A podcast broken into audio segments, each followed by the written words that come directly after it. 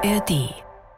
War Karl Valentin ein Nazi oder nicht? Er war auf gar keinen Fall einer. Und dass es dann vielleicht drei, vier Punkte gibt, die einen braunen Fleck vielleicht auf einer weißen Weste machen könnten. Ja, das ist dieser langen Zeit auch geschuldet, den, den ganzen äh, Umständen.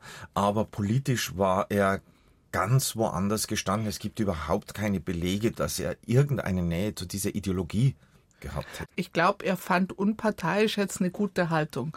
Ich glaube, beim Valentin ist es das Passendste, dass er nicht gepasst hat. Jetzt fangen wir aber dann an. An Valentin dort, wer hier? Der Anfang beginnt. Liebe Rundfunkforscher, Wir beginnen mit dem Anfang. und Forscherinnen. So, jetzt fangen wir aber dann an. Willkommen zu Karl Valentin, der Podcast mit der Komikerlegende Staffel 2, Episode 2, was bisher geschah. Zuletzt haben wir uns über Karl Valentins Tod und Ende unterhalten und da knüpfen wir nun mehr oder minder nahtlos an, denn in den späten Dialogen von Karl Valentin, die in den wenigen Lebensjahren, die ihm nach dem Ende des Zweiten Weltkriegs geblieben sind, da geht's ja permanent um aktuelle zeitpolitische Themen, um die Besatzung, um die drohende atomare Apokalypse, um die Not des Hungers und Frierens, und wie dem politisch wie privat begegnet wird. Und den Faden, den nehmen wir eben nochmal auf und fragen, wie politisch war Karl Valentin? Was natürlich nicht nur wegen der Nachkriegsjahre interessant ist, sondern weil ein erheblicher Teil seiner produktivsten Schaffensphase in die Nazizeit gefallen ist. Mein Name ist Christoph Leibold und mit dabei ist auch in dieser Episode wieder Sabine Rinberger vom Valentin Karlstadt Museum. Grüß dich. Servus. Und nach dem Motto einer geht, einer kommt, hat Richard Oehmann seinen Platz aus der ersten Episode freigeräumt für Christian Springer, Kabarettist und Mitglied im Valentin Förderverein Saubande, dem du Sabine, glaube ich, auch angehörst, gell? Ja, Jedenfalls, Christian Springer hat nicht nur ein Faible für Valentin, sondern kennt sich auch aus mit dessen, ich nenne ihn mal, Antipoden, Weißviertel. Springer hat sich mal ein komplettes Programm mit dem Volkssänger befasst unter dem Titel Was Weißviertel. Und wenn wir über Karl Valentin und die Politik und die NS-Zeit reden, dann ist ein vergleichender Blick auf den Weißviertel auch recht spannend. Insofern und überhaupt fein, dass du da bist, Christian. Grüß dich. Danke für die Einladung. Grüß euch. Heiße Sie alle herzlich willkommen. Gerne will ich Ihnen einige Punkte erklären, die vielleicht gerade jetzt von Bedeutung sind. Ja, und das wäre? Ja, und das wäre? Das wäre? Das wäre? Es wäre furchtbar interessant, wenn Sie sich zur heutigen politischen Lage äußern würden.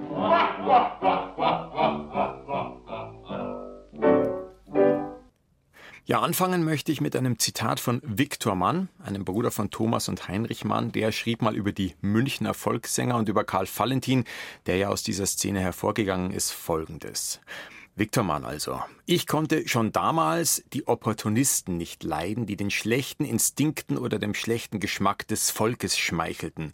Sie waren es denn auch, die bald nach der Katastrophe mit pfiffigen Bauerngesichtern die Republik verhöhnten, Lustiges vom lieben alten Militär erzählten und schon lange vor 1933 offene Propagandisten Hitlers wurden. Ihr absolutes Gegenteil bedeutete Karl Valentin, der Einmalige und Unvergessliche. Er war der Hofnarr des Volkes und seine bald ungeheure Popularität bewies, dass der dummschlaue Opportunismus der anderen nicht Vorbedingung des Erfolges war. So schreibt Viktor Mann, Valentin als leuchtende Ausnahme, als leuchtendes Beispiel. Kann man sich diesem Urteil so anschließen oder ist da auch ein bisschen Verklärung mit dabei? Ähm, ich glaube, wir haben, wir haben da einfach ein Problem in, in dieser Zeit mit äh, diesen äh, Zeitgenossen, die da zwangsläufig reingeschmissen waren, wenn sie nicht aus dem äh, Land nach 1933 entweder vertrieben worden sind oder tatsächlich gehen haben müssen oder auch gehen haben wollen. Jeder, der geblieben ist, der ist jetzt damit äh, konfrontiert, dass wir zwei Schubladen haben. War er oder sie Nazi oder war er oder sie kein Nazi oder womöglich sogar auch sehr dagegen? Und diese beiden Schubladen, die immer aufgemacht werden, auch von mir selber, die greifen aber definitiv zu kurz, glaube ich. Man Weil die muss- Dinge selten schwarz oder weiß sind. So ist es und man muss genau hinschauen. Was da aber wahnsinnig hilfreich ist, wenn man sich die Karriereläufe vor 33 anschaut. Du hast das vorher angesprochen.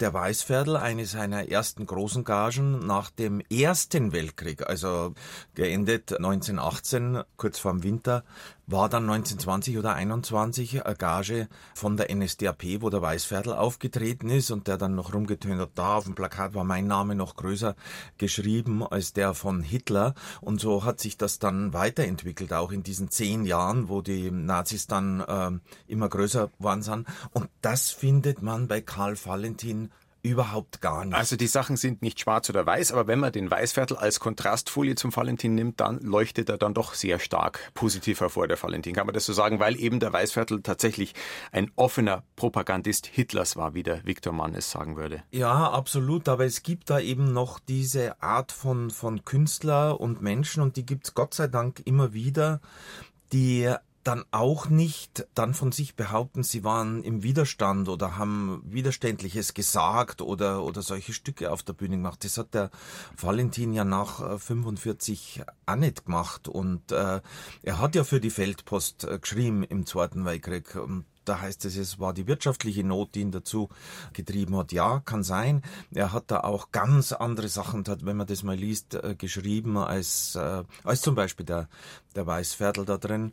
Natür also nicht natürlich, der Valentin hat für die Feldpost geschrieben, weil es für ihn zu dieser Was Zeit... ja so ein Nazi-Propagandablatt ja, war. aber es gab ja fast kein anderes mehr oder so gut wie kein anderes mehr. Das muss man ja auch wissen.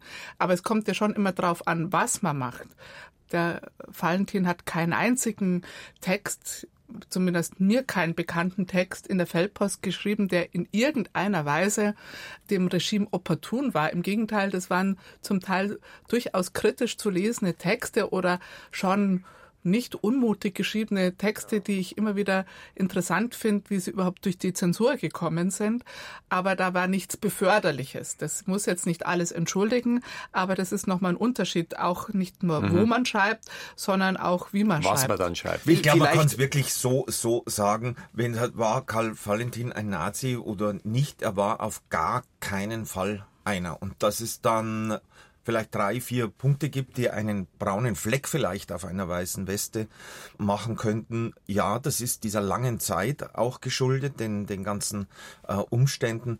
Aber politisch war er ganz woanders gestanden. Es gibt überhaupt keine Belege. Du hast das gerade auch gesagt, wo, dass er irgendeine Nähe zu dieser Ideologie gehabt hätte. Auf diese drei, vier Punkte, die du ansprichst, wollen wir gleich kommen. Bleiben wir mal jetzt in der Zeit vor dem Zweiten Weltkrieg.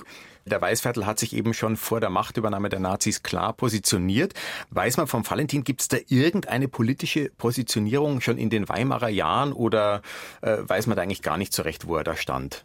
Also was ja noch mal ein ganz neuralgischer Punkt ist, ist äh, dann 1923, 24 Hitlerputsch. der Hitlerputsch, dann äh, der Hitlerprozess und Hitler in Haft in Landsberg.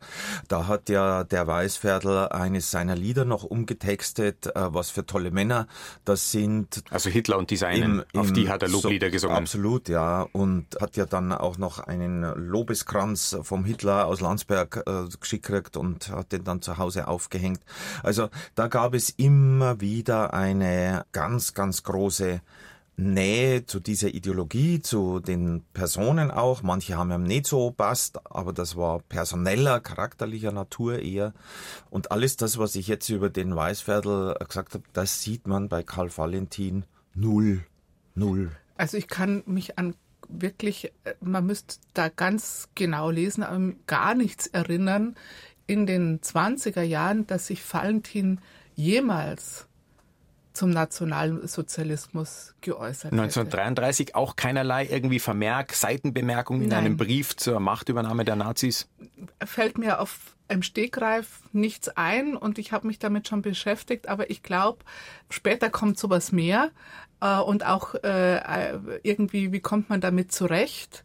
Aber der hat sich da gar nicht wirklich damit befasst.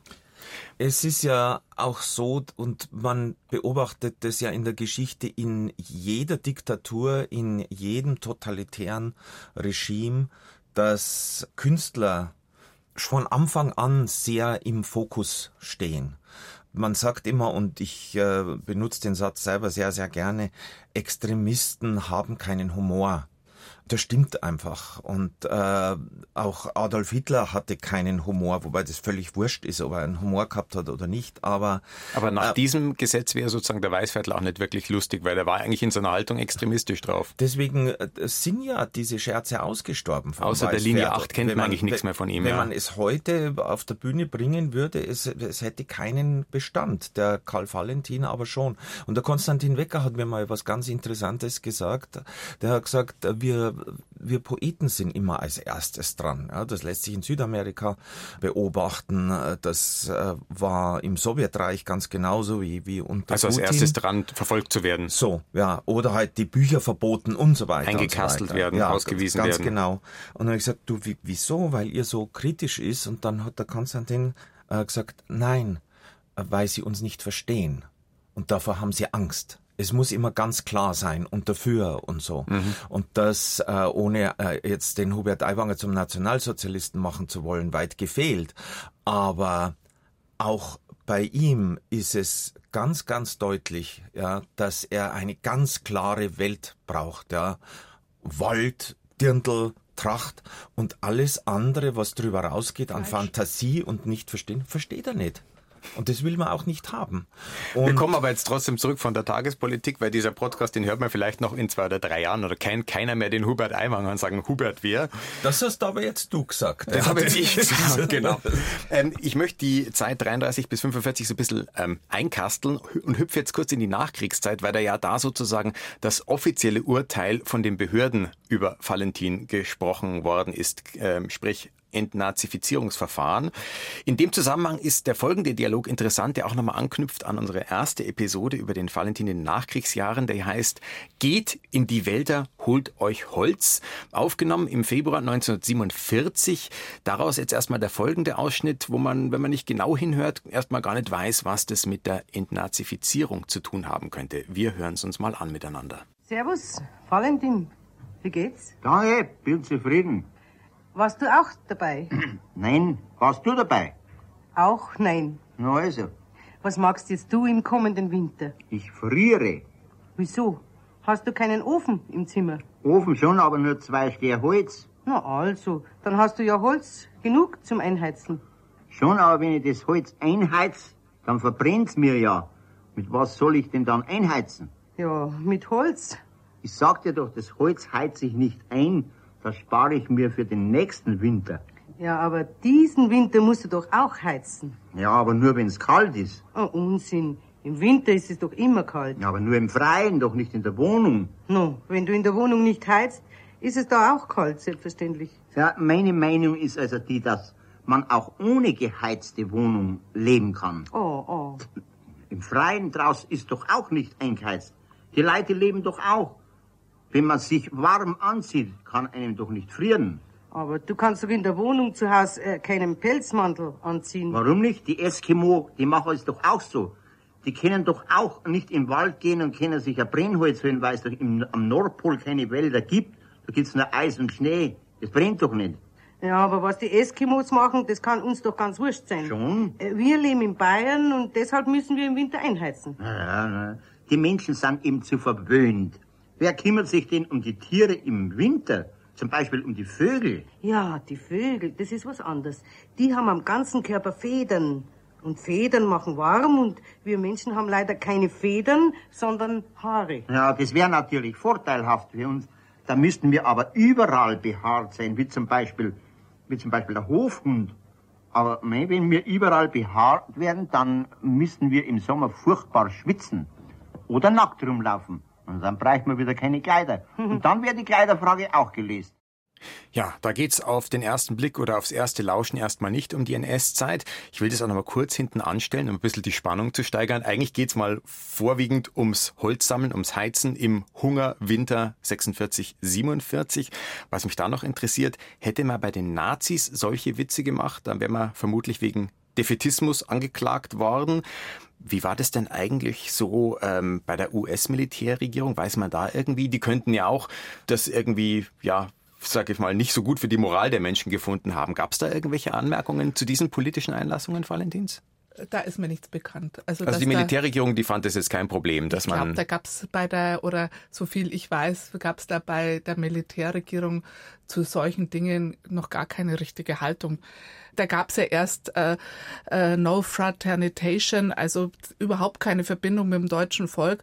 Entsprechend, glaube ich, gab es noch gar keine Haltung zu so einem Zeitpunkt, wenn ich das richtig weiß, ob das jetzt gut ist, wenn die Deutschen sich schlecht fühlen oder ob das schlecht ist, wenn die Deutschen sich schlecht fühlen. Also erstmal war Unconditional Surrender, bedingungslose Kapitulation und in dieser Situation befindet man sich erstmal und diese Geschichte, dass man sagt, wie geht's mit Deutschland weiter, also von den Besatzungsmächten, die hat sich ja erst entwickelt. Insofern, glaube ich, waren solche Dialoge überhaupt nicht eingeordnet. Dann schließen wir dieses Kapitel und dazu hören wir nochmal den Anfang ganz kurz von dem eben gehörten Ausschnitt an. Warst du auch dabei? Nein. Warst du dabei? Auch nein. Na also. Also, dabei, wo? Na klar, bei der Partei. Ich finde es schade, dass es, weil diese Szene geht ja ganz woanders hin. Ich finde es wahnsinnig schade, dass sie das da davor setzten. Ich weiß auch nicht genau den, den Grund, warum es passiert an dieser Stelle, weil sie auch keinen Gag dann draus bauen, sondern es ist wie ein, eine Stellungnahme. Ein kurzer ein, Prolog und dann geht es um was ganz was anderes. Fast. Und das, ähm, also ich weiß halt aus, aus dieser Zeit, meine, meine Großtante, die den Valentin äh, erlebt hat, die mochte ihn nicht, die mochte diesen Humor auch nicht. Und äh, das hatte auch mit solchen Szenen zu tun. Das fand sie nicht lustig, weil die Leute haben gelebt, die haben gefroren daheim, die haben tatsächlich nichts zum Essen gehabt. Jetzt kommt einer daher, der macht sich darüber lustig. Und das war, glaube ich, nicht nur für meine Großtante, sondern auch für ganz viele Menschen ein Thema, das in der Aufbereitung so nicht überall auf Begeisterung gestoßen genau, ist. Wer mehr darüber erfahren will, wie der Valentin in diesen späten Jahren angekommen ist, der höre Episode 1. Da befassen wir uns ausführlich damit. Aber, Aber Sabine, du wolltest noch was zu dem Dialog, glaube ich, sagen. Ich zu dem warst du auch dabei. Also ich, für mich ist das eine Einleitung. Warst du auch dabei, ist erstmal eine Tatsachenfeststellung, dass für das, was jetzt kommt, nämlich die Misere, die im Anschluss beschrieben wird, eine Ursache ist. Also das haben wir schon uns selbst zuzuschreiben, dass das, was wir jetzt bejammern, dass wir kein Holz haben und so weiter, schon auf uns selbst zurückzuführen ist. Das ist für mich eine Einleitung für das, was dann kommt, dass es nicht in den Kontext kommt, was haben's denn alles mit uns gemacht, sondern da haben wir schon einen Anteil dran. Im Oktober 45 musste Karl Valentin einen Fragebogen zur Entnazifizierung ausfüllen. Was kam dabei raus? Also der ist als unbedarft eingeordnet worden. Es gab ja verschiedene Kategorien wie belastet man war, aber Valentin war unbelastet und ist, äh, hat deswegen auch kein Verfahren gehabt, eben im Gegensatz zum erwähnten Weißviertel, der ja erst sehr belastet war und dann später noch zu diesem Mitläuferstatus kam. Mhm.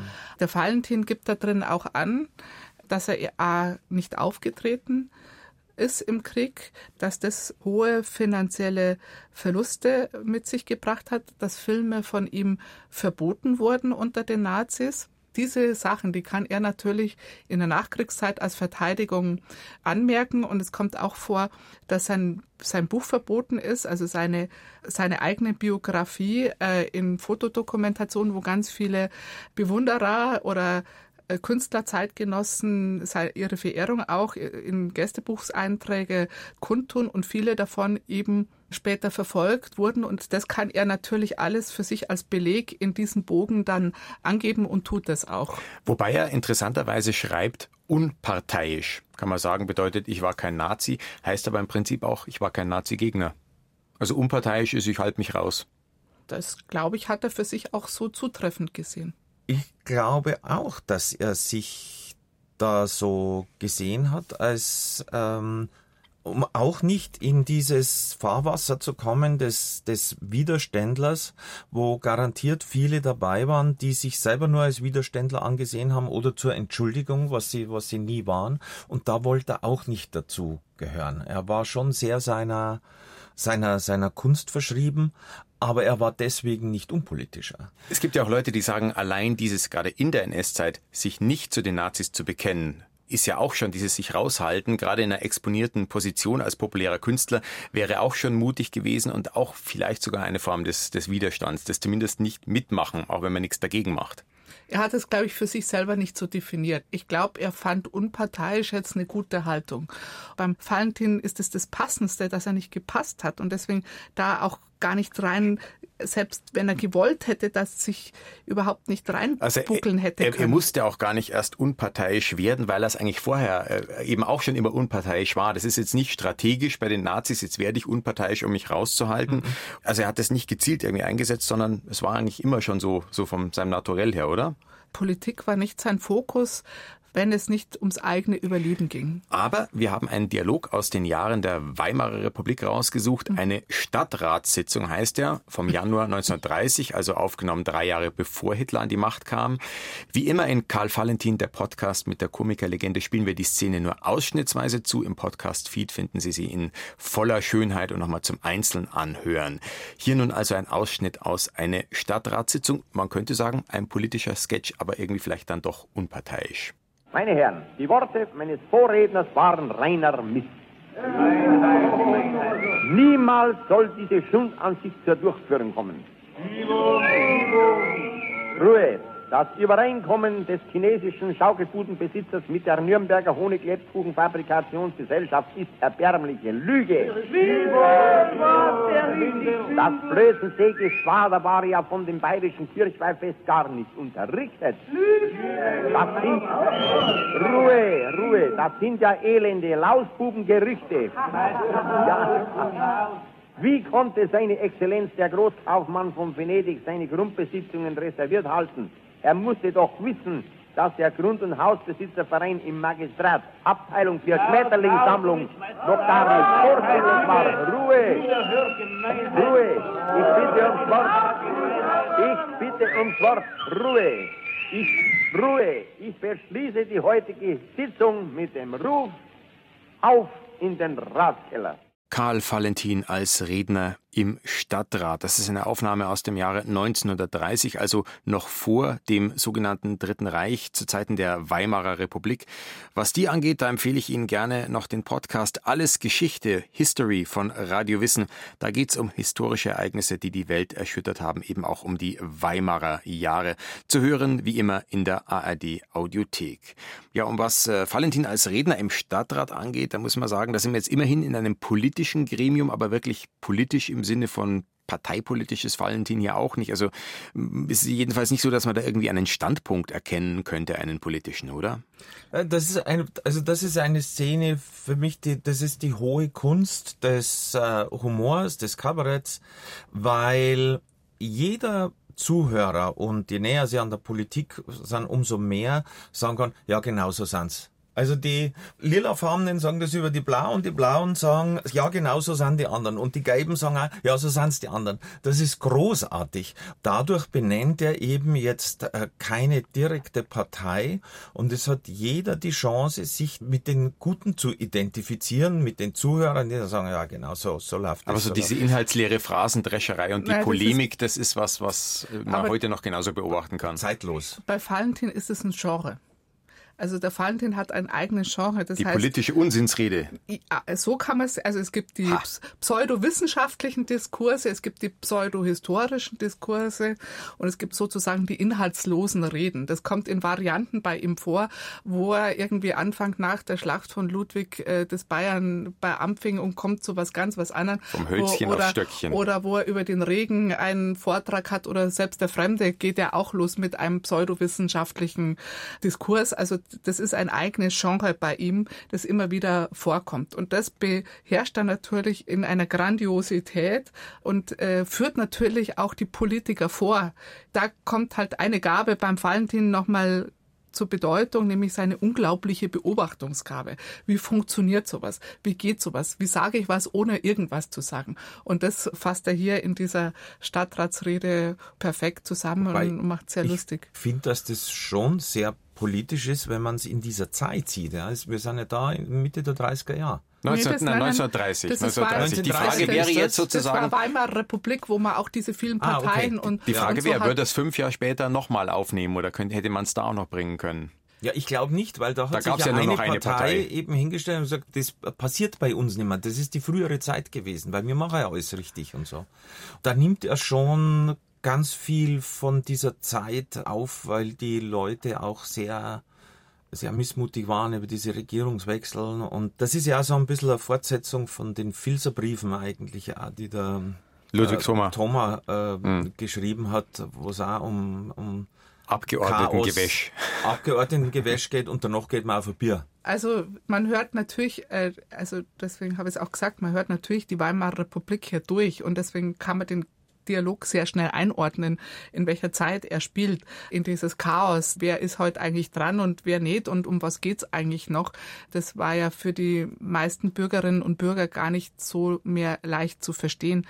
Und gleichzeitig war es eine Zeit, wo es einem noch relativ gut ging und wo man da so mitgeschwommen ist. Das finde ich äh, spiegelt der Dialog, aber da bin ich eben bei der Beobachtungsgabe vom Valentin für das, was momentan passiert, ohne sich da jetzt irgendwie wirklich zu positionieren. Aber dann ist doch interessant, wir hängen gleich den nächsten Dialog dran und machen eben einen Sprung von zehn Jahren. Die Stadtratssitzung war, wie gesagt, eine Aufnahme von 1930, jetzt eine Aufnahme von 1940, also nichts mehr Weimarer Republik, sondern NS-Zeit. Es herrscht schon Krieg. Und Valentin und Karlstadt nehmen einen Dialog mit dem Titel Politische Ansichten auf.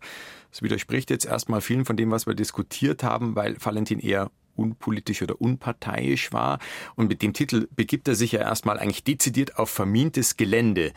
Und jetzt hören wir mal rein, was dann passiert. Liebes Fräulein, meine Meinung ist, dass der, der nichts von der Politik versteht, die Finger davon lassen soll. Das ist meine Meinung.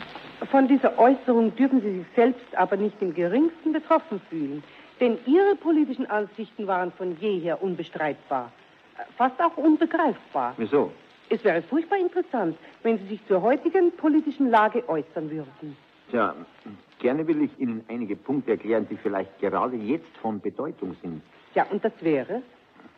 Obwohl man Amerika mit A und Portugal mit P schreibt, ist es geradezu verblüffend, dass sensible Regierungsformularitäten in eigener Anschauung ein überall sich selbst überschlagendes Echo derselben Ansichten gezeitigt hat wider allen Erscheinungen angekämpfter Errungenschaften stellt die Lage derzeitiger Meinungen ein klares Verhältnis zwischen Sein und Nichtsein.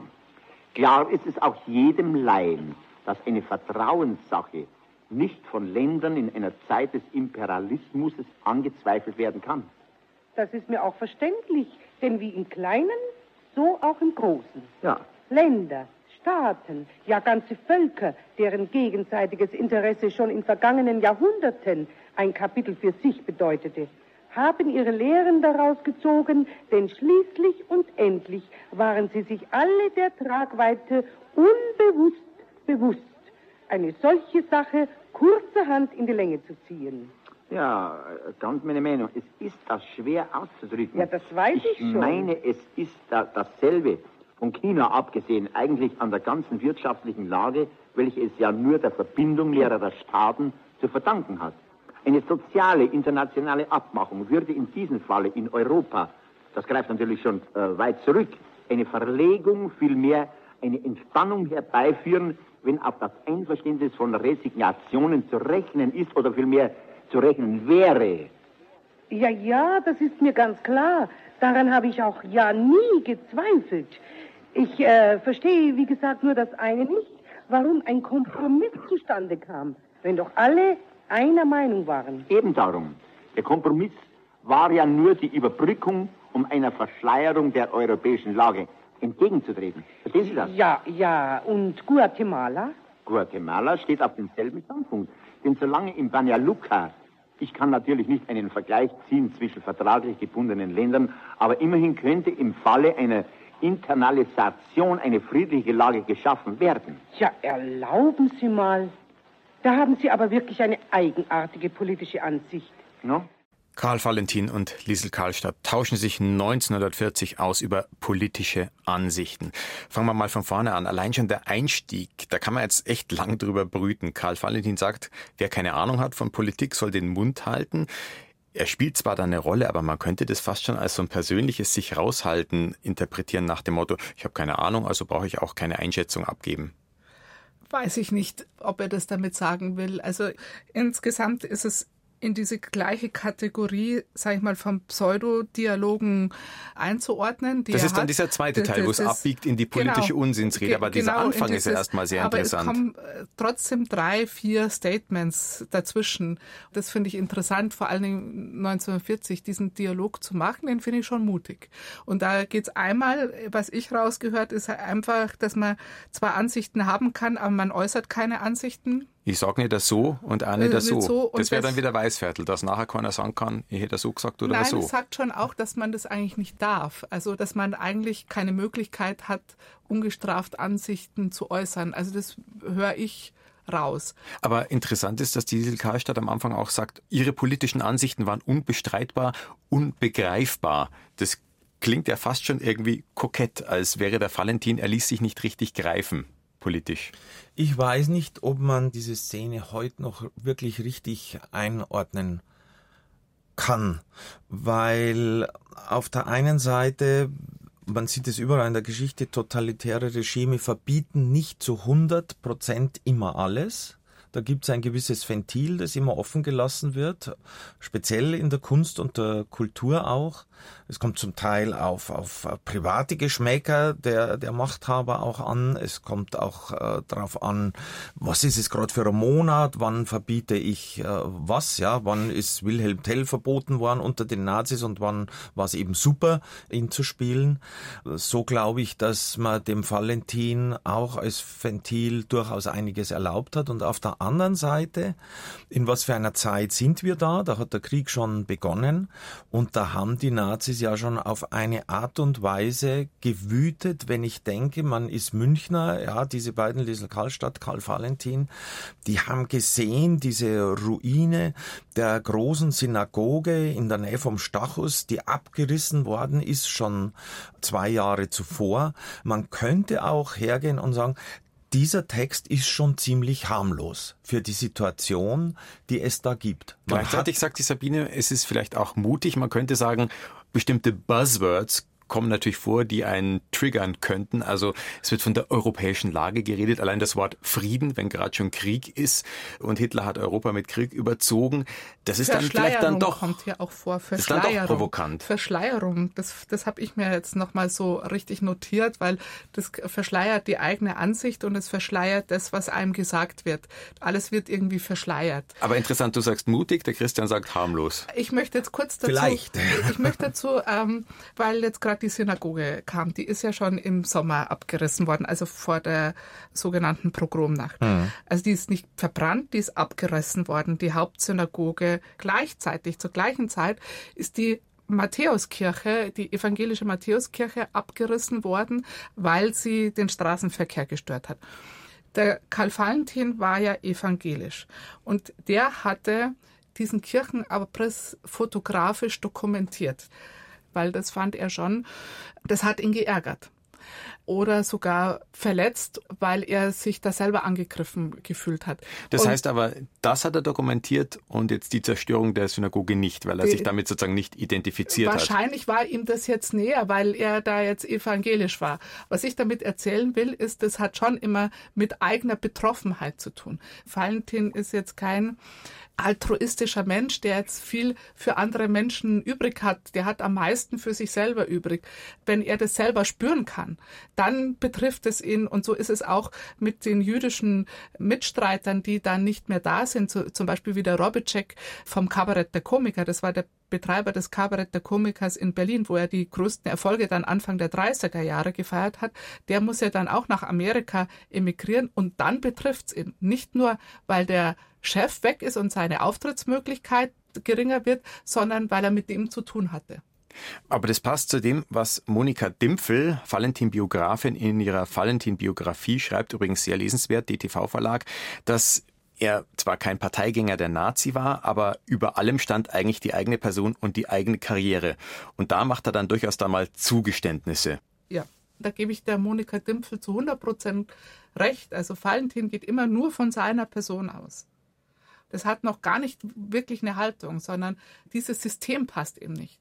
Und wenn er aber Geld versucht zu bekommen, dann schreibt er die zuständigen Leute schon auch an, ob er irgendwo da einen Geldgeber findet. Und genauso ist es, er feiert seinen 50. Geburtstag und bekommt auch Gratulationen von Nazi-Größen und so weiter. Und da fühlt er sich durchaus geschmeichelt. Das sind die führenden Leute in dieser Zeit und die denken an seinen Geburtstag. Das findet er schon auch bemerkenswert und nicht ähm, die, von dem Nazi mag ich das jetzt nicht haben. Also finde ich zumindest nicht, dass da eine Distanzierung äh, stattfindet. Also wo es ihm aber das hat jetzt nichts mit Opportunismus. Das ist beim Valentin so wahnsinnig schwer zu erklären, weil man so gerne Einfach eine gewisse eine, Egozentrik. Ja, weil man so gern so Schubladen aufmacht. Mhm. Bist du jetzt Widerstandskämpfer, bist du in der inneren Emigration? Und ich sage immer, für Valentin gibt es keine passende Schublade und das geht in der politischen Haltung ist es tatsächlich auch so. Der fängt zuerst bei sich selber an. Wobei in geringem Maße hat er sich ja auch für Nazi-Propaganda mal einspannen lassen. Also er musste mal beim Winterhilfswerk auftreten. Er hat, glaube ich, auch mal so Autogrammstunden mitgemacht gemacht. Also in kleinem Umfang, aber es gibt so ein paar kompromittierende Episoden. Ja, aber das kann, ich möchte jetzt da gar nichts verharmlosen oder entschuldigen, aber so ein Auftritt beim Winterhilfswerk zu dieser Zeit, das kann man auch als Benefit sehen. Also da geht's ja erst einmal, dass man irgendwie den frierenden Soldaten oder so hilft. Das war durchaus gang und gäbe, dass Künstler da für die notleidenden Soldaten aufgetreten sind. Und da möchte ich jetzt mal den Valentin unterstellen, dass er, ich weiß nicht, wie viel Wahl er hatte, da jetzt aufzutreten oder nicht aufzutreten, aber dass er das für sich selber noch rechtfertigen konnte, dass es da ja im weiteren Sinne um einen guten Zweck geht, weil man ja den armen Soldaten. In Anführungszeichen, in sagen Anführungszeichen, wir den guten Zweck. Ja. Und vielleicht hilft da auch wieder ein Blick auf die, sag mal, Kontrastfigur Weißviertel. Der hatte definitiv keine Berührungsängste bei der NSDAP aufzutreten. Und da gab es auch Begegnungen mit Hitler, die ihm durchaus gefallen haben. Ja, ja, das hat er ja äh, ganz früh dann äh, geschrieben, als er am Obersalzberg äh, war. Da ist dann in so einer Autobiografie von ihm ein Bild drin, wo er neben Adolf Hitler steht und, und Weißviertel im Anzug und dann gefällt ihm das, dass da bayerisches Essen gibt und dass der Hitler auch noch einen, ein bisschen an Dialekt spricht und so und äh, als diese Dinge. Also es ist als ganz, ganz, ganz schlimm zu lesen eigentlich, wenn ich mich erinnere, wie ich da recherchiert habe damals für mein Programm. Aber man darf auch nicht übersehen, dass der Weißviertel ja ein wahnsinnig erfolgreicher Mann war und auch ausgestattet war mit einer ganz, ganz, ganz fetten Brieftasche. Und das war bei Valentin natürlich über ganz viele, viele Jahre nicht so. Und ich glaube, das hat auch was äh, damit zu tun mit dieser, äh, nicht nur vom Charakter her, aber auch von den Lebensumständen her, dass er sehr auf sich geschaut hat. Mhm. Also dass er sehr im Mittelpunkt seines, seines äh, Wirkens einfach war.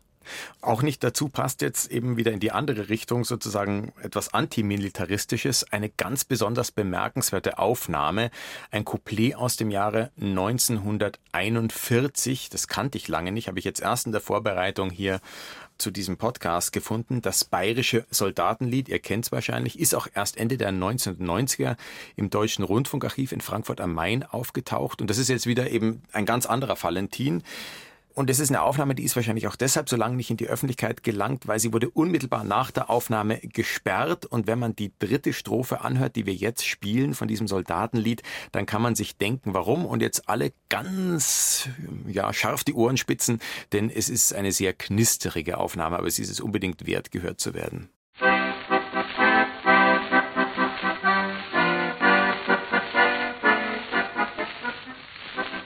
Frühmorgens geht es schon zum Exerzieren.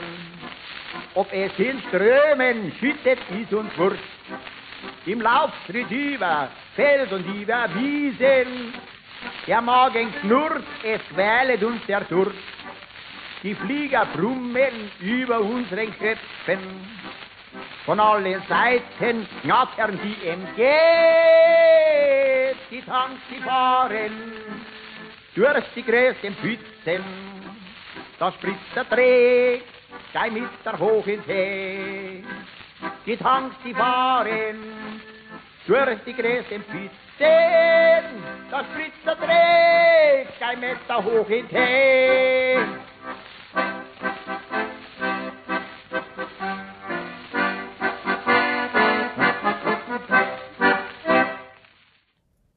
Ja, das ist ein Couplet, das hat Valentin eigentlich schon 30 Jahre früher getextet und dann aktualisiert. Also man wundert sich fast, dass das nur gesperrt worden ist und er nicht Ärger bekommen hat wegen Wehrkraftzersetzung, also Hunger und Durst der Soldaten. Ich glaube, das war jetzt nicht unbedingt opportun, oder? Also gar nichts in diesem Text ist opportun, auch nicht der spritzende Dreck und das, da, da ist äh, nichts geschönt. Die Frage ist immer, da bin ich immer so am Rätseln, wie genau man auf den Valentin geschaut hat. Ich glaube, der hatte tatsächlich aus irgendeinem Grund Nahenfreiheit bis zum gewissen Grad. Es wurden sogar Valentin-Witze erzählt, äh, die gar keine Valentin-Witze waren in der Zeit, weil man wusste, dass man da besser die Witze erzählen konnte, wenn man sie Valentin-Witze nannte.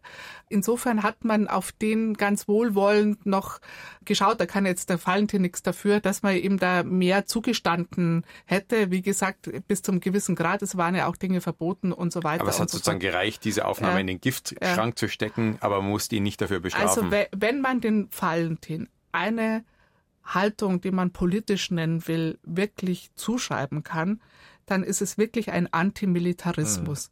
das Die- passt ja auch, es gibt noch dieses Bild, das letzte Aufgebot. Das ist ja ähnlich wie dieses Soldatenlied. Also das letzte Aufgebot ist ein Foto, das den Valentin äh, nackt zeigt, nur noch mit einer kurzen Unterhose oder Short bekleidet, wo man ihn wirklich schon völlig abgemagert sieht und er trägt einen selbstgefalteten Papierhut. Und Deutschlands letzte Reserve steht da. Und dieses Foto schickt er einmal ans Arbeitsamt, als man nochmal rekrutiert hat und den Volkssturm rekrutiert hat, wo man nochmal auf alles zurückgreifen will, was da ist, auf Kinder und Alte. Und da schickt er dieses Bild mit, dass er doch gar nicht kann, weil er so ausschaut. Das ist schon auch, finde ich, mutig, das ans Arbeitsamt zu schreiben mit dem Subtext Deutschlands letzte Reserve. Gab es irgendwelche Reaktionen? Da ist mir gar nichts bekannt. Kein Ärger Also bekommen? nicht, nein, 1943, die letzte Reserve, zwei Jahre später, 1945, endet der Zweite Weltkrieg und wir kommen wieder dahin, wo wir angefangen haben, in die Nachkriegsjahre. Da gibt es ein paar Zeugnisse, in denen sich Karl Valentin rückwirkend zur NS-Zeit geäußert hat. Also zum Beispiel eben diesen Ausschnitt aus dem Dialog mit Liesel Karlstadt, den wir schon gehört haben, wo sie sich wechselseitig versichern, nicht in der NSDAP gewesen zu sein. Und hier noch ein weiterer Dialog, Verstehst nix von Politik heißt er, stammt vermutlich von 1946. Du redst noch gerade so dumm daher wie damals im Weltkrieg 1914. Du hast auch daher politisiert und hast aber vom Bierverband anstatt vom Vierverband daher geredet. Aber du hast da nichts verstanden, weil du damals gemeint hast, die Entente, das war das hintere Ende von einer Ente, von einer Geh, Ente. geh, geh, geh, du alter Sprichmacher, wie saudumm hast die du damals gestellt beim Wählen, wo du zu mir gesagt hast, ich wähle einen Konditor statt einen Kandidaten. Und wie du zu mir noch gesagt hast, für einen Kamikehrer ist jetzt eine harte Zeit, weil wenn der am Radio hört, ist er ein Schwarzhörer. Gell? Äh, geht, das habe ich doch bloß aus Gaudi gesagt. Ein Gaudi. Hast vielleicht auch ein Gaudi gemacht, wie du gesagt hast, dein Schwager ist Strumpfbandführer geworden statt Sturmbandführer. Äh, hör du auf, da, da habe ich mich ja bloß versprochen. Du hast ja auch damals einen Blödsinn dahergeredet, wie du gesagt hast, der Hitler hat ein Glück gehabt, dass er nicht Adolf Greiter geheißen hätte, sonst hätten wir alle schreiben müssen, Heilgreiter, Heilgreiter. Ja, der Strumpfbandführer und die Heilkräuter, das gehört zu den eher wenig klassisch gewordenen Valentinsätzen aus der Nachkriegszeit, in der das meiste, was damals entstanden ist, ja nicht ganz so geglückt ist. Jetzt könnte man freilich sagen, sich nach dem Ende der Schreckensherrschaft über die Nazis lustig zu machen, ist gratis mutig. Na, das, das muss sein, das darf auch sein, äh, finde ich. Und ich finde diese Szene ganz wunderbar, ja, wo, wo ein, ein zänkisches Paar äh, sich äh, darüber streitet, den, den Krieg nicht verstanden zu haben und diese ganzen Umstände. Das ist schon eine ganz, ganz tolle Szene und die auch zeitlos ist, absolut zeitlos. Also hier geht's eigentlich schon sehr früh um eine Aufarbeitung der Geschichte, was ja viele bis zu ihrem Tod nicht geschafft haben. Und deswegen finde ich schon bemerkenswert, weil das war noch nicht so opportun. Also, dass man sich rausredet, schon. Ja, dass man sagt, ich war nicht dabei. Aber es so, zu kritisieren, es waren ja doch genügend auch Nazi-Funktionäre, die dann einfach bruchlos in anderer Funktion weitergemacht und haben. Und da eine Haltung dazu zu entwickeln, was hier ja ganz deutlich ist, das, da war er schon seiner Zeit irgendwo voraus, weil das hat in Deutschland eigentlich erst viel, viel später begonnen. Und letztendlich vielleicht erst wirklich in den 60er Jahren so wirklich Fuß gefasst. Und es gab ganz viele KünstlerInnen, die das bis zum Schluss nie geschafft haben und selbst von welchen, wo man es durchaus erwarten hätte können, dass sie das irgendwann in ihrem Leben tun, weil sie sehr politisch aktiv waren, durchaus auch das, was man als linkspolitisch bezeichnen würden und trotzdem nie sich zu ihrer Vergangenheit positionieren konnten oder dazu eine Haltung entwickeln konnten. Interessant ist auch, es gibt mit Valentin ein Interview aus der Nachkriegszeit, wo ihn, glaube ich, ein Schweizer Journalist mehr oder weniger fragt, Sie wären ja sicher nicht zu den Nazis dazugegangen, wo er sagt, hätte hätte man mich gezwungen. Ähm, mhm. Ich hätte so Angst gehabt, ich wäre tatsächlich mhm. dazugegangen. Das also ist auch hat, interessant. also auch, sehr freimütiges Bekenntnis. Ja, und das sind diese vielen Facetten, die dieser Valentin hat, die, von denen der Christian vorhin schon gesprochen hat. Er stilisiert sich nicht zum Helden. Er stili und das nie. Also weder in seiner Haltung zum Militarismus, der wollte nie Soldat sein, der fand es nie cool und er wollte nie ein Held sein. Und genauso ist es da auch, weil er auch sich selber niemals als Helden gesehen hat, auch in seiner komplizierten Art, dass das, wie man heute sagen würde, suboptimal war in gewissen Beziehungen, das ist ihm schon auch zwischendurch mal gedämmert. Und äh, da ist er halt sehr bei sich selber. Wobei dieses Zitat mit den Heilkräutern, das wird tatsächlich oft zitiert und dann immer in die Kriegszeit geordnet und dann sagt man, ja, das war die das Haltung. Das ist eine Nachkriegsäußerung. Äh, das, ja. Genau, das äh, stelle ich dann oft richtig. Man will ihm rückwirkend dann doch ein bisschen zum Helden genau, machen. Genau, insofern hat er sich einen Gefallen getan, ohne es berechnet zu haben, dass man dieses Zitat übrig hat, um es zu jeder Gelegenheit dann auch mal zu nennen. Meine Meinung ist, dass der, der nichts von der Politik versteht, die Finger davon lassen soll. Das ist meine Meinung. Ja, ja, das ist mir ganz klar. Daran habe ich auch ja nie gezweifelt. Wenn's nichts von der Politik verstehst, na redst nicht so saudum daher. Da haben Sie aber wirklich eine eigenartige politische Ansicht. Nach dem Tod von Karl Valentin im Februar 48 schrieb Oskar Maria Graf in einem Nachruf, ein solcher Mensch war natürlich für keinerlei politischen Betrieb zu verwenden. Klingt nach einem Freispruch erster Güte vom Vorwurf, Valentin hätte sich in der NS-Zeit die Hände schmutzig gemacht. Kann halbwegs so stehen bleiben, aber ich habe so das Gefühl, weiße Weste mit ein paar braunen Spritzern, so hast du es angedeutet. Kann man das so sagen, Christian? Ich weiß es nicht. Ich glaube, ganz viele Analysen dieser Zeit, gerade über das Künstlertum, zeigen eigentlich eine Ausweglosigkeit. So ein totalitäres Regime, wie entkommst du da? da kannst, wir reden uns leicht, du wir Nachgeborenen. So. Und Gerd Fröbe zum Beispiel, ein sehr geschätzter und großartiger Schauspieler, der hat später gesagt, ja klar, das Freilich war ein Nazi. Äh, wir waren alle Nazis. Und es ist einer der wenigen, der das so ausgesprochen hat, so ganz plakativ. Und äh, Karl Valentin äh, hat sich nicht geäußert, aber schon öffentlich aufzutreten und sich nicht pro Regime zu äußern, das hat für mich schon eine ganz starke politische Wucht.